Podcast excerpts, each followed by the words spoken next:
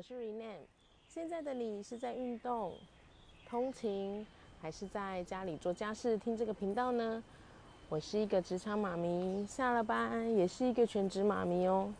那这个频道是关于生活、自我成长以及零工经济的内容。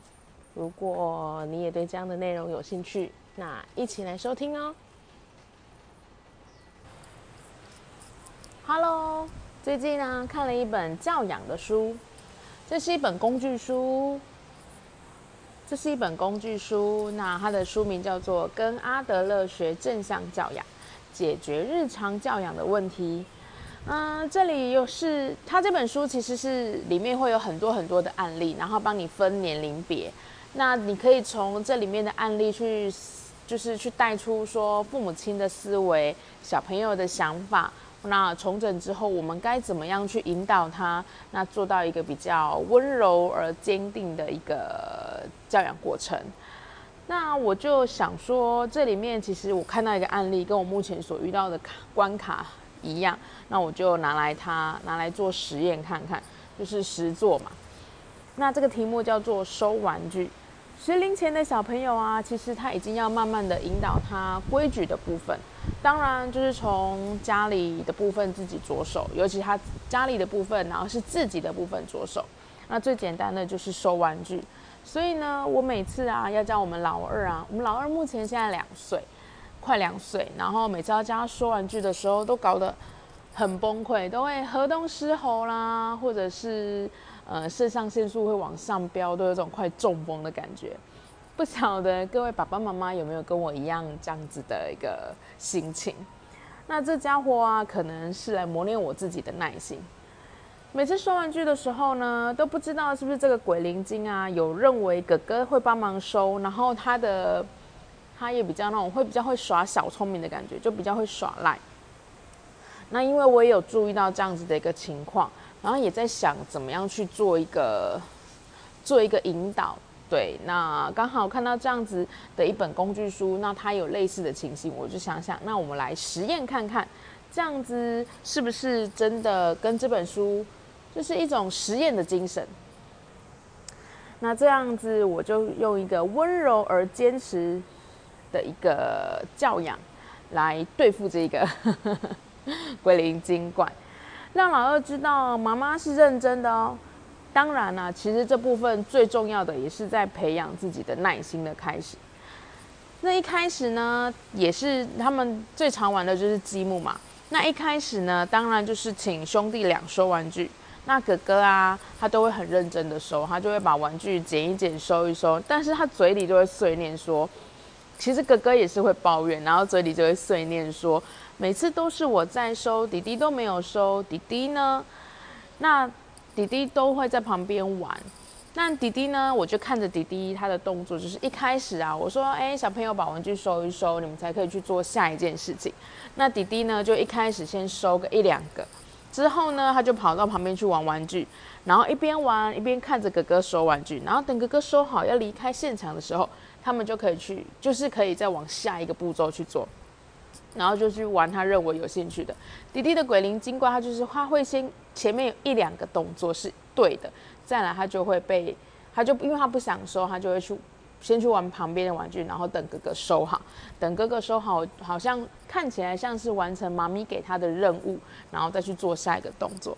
所以每次哥哥当然就会有抱怨。那这一次呢，一样的伎俩已经被我识破了。所以呢，这次呢，我就让哥哥收好一部分的玩具，留下一部分的乐高啊的玩具要给弟弟收。那哥哥他可以先去做他想要做的事情。这时候啊，我就说，哥看弟弟看着哥哥要出去走出房门的时候，我就跟弟弟说，不行哦，你不可以出去，你要把你的这一个部分收好才可以出去。当然，弟弟就会很傻眼，弟弟还不知道发生什么事情。我就说，他说，那哥哥他的。你就看着他的表情，就会知道说哥哥为什么可以出去，为什么我还不能，我还要收玩具。那我就会跟他说，不行，因为你要收完你的玩具，你才可以离开房间。一开始啊，他觉得我没有跟他很认真的在说，可能就是跟上之前一样，然后又把刚刚的伎俩，就是刚刚他收一两个，然后继续开始玩的这个伎俩，又拿出来对付我。在他还没认为我是认真之前，他都会再把刚刚的那个伎俩再拿出来，然后使用一次给我看。我就在旁边很耐心的等着他玩完他的玩具，然后等着他要离开的时候，我会再一次跟他讲说：你需要把你的玩具收完，才可以离开，才可以去做你下一件事情。那我也会问他说有没有需要妈妈跟你一起收。那在他会说好的时候，我会是拿一个玩具拿到他手上，然后再由他去放到他该去放的盒子里面或是篮子里面，就这样子。重复的两三次、四次、五次，到后面已经一直在重复这动作的时候，他会知道说妈妈说的是真的，没有收完是不可以离开这里的。那又这样子又一边玩游戏的方式，那一边等他他耍赖的一个方式，终于把玩具收好了。这过程大概会一到两个小时，快一点一到两个小时，慢一点大概二到三个小时。那中间当然会有他的哭闹，他的耍赖。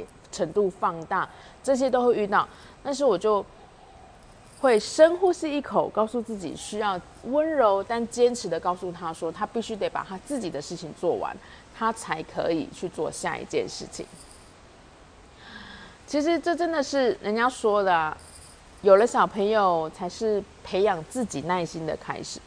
要不然啊，如果是以前我还没看这本书之前，我大概就是一样的动作，就是把加法伺候了，就是加法要拿出来。但是要求小朋友成长学习，是不是也在要求要自己要成长学习？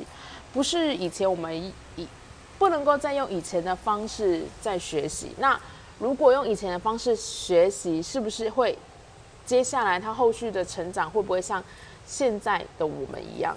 其实这是一个轮回吧，这样是一种轮回。所以，当我在看这本书的时候，或者是有的时候我在看一些，在跟小朋友互动的时候，也会想，有冲突的时候，我会想，我要用这样子的方式，还是该用什么样方式去跟他做一个教养互动？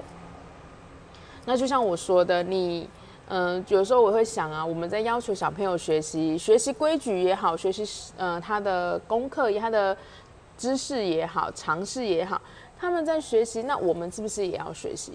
他现在在认真努力成长学习，那我是不是要精进呢？所以这本书的重点是耐着性子，然后多用温柔的坚持，多花一点时间跟小朋友互动，培养默契，教养他们到长大，这样子他们才不会把树长歪了嘛。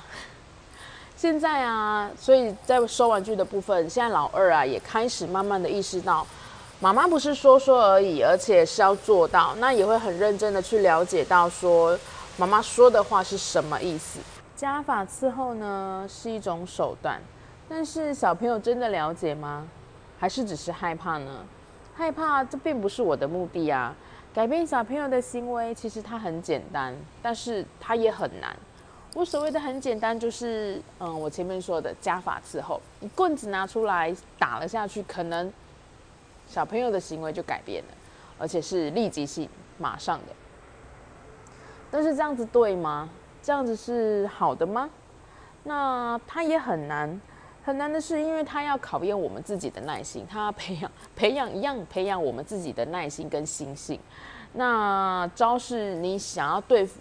对付小朋友的花招也要很多，不能一招打遍天下，这是不可能的。所以对我们来说是很难。可是呢，他对小朋友的成长，他是正向的。前面也许你的路很辛苦，可是后面你会走得比较轻松，而且小朋友的树也不会长歪，对吗？这个方法也可以提供给有这方面困扰的爸妈试试看。要用温柔而坚定的去引导小朋友去做某些事情，那试试看哦。但是啊，我先说，这样的一个实验下来，第一次会有很多很多的拉扯，不是只有第一次会有很多拉扯，其实会在未来的两次、三次、四次会有很多很多的拉扯，但是它的时间会越来越短，越来越短，后面你就会是自动化了。你要要求小朋友到自动化的这段过程，可能会有点辛苦。那这是培养自己的耐心，还有培养小朋友的耐心。要先战胜自己的耐心，或者是战胜自己心里的一种嗯脾气，你才可以战胜小朋友的耍赖。这样子，你们才可以找到你们之间的一个合作关系，你们的亲子默契。希望各位爸爸妈妈也可以顺利的破关斩将。还有啊，这本书我真的还蛮建议大家收起来，去买来当自己的工具书，看看里面的一些范例有没有跟目前自己遇到的一个呃教养困难是不是有谋合的？那可以利用它里面的一个。呃，一个解决方案，解方，算解方，然后去引导到你们、你们家的小朋友，跟你们家小朋友达到一个和平相处的亲子关系。啊，今天的分享就到这边，那我们下回见，拜拜。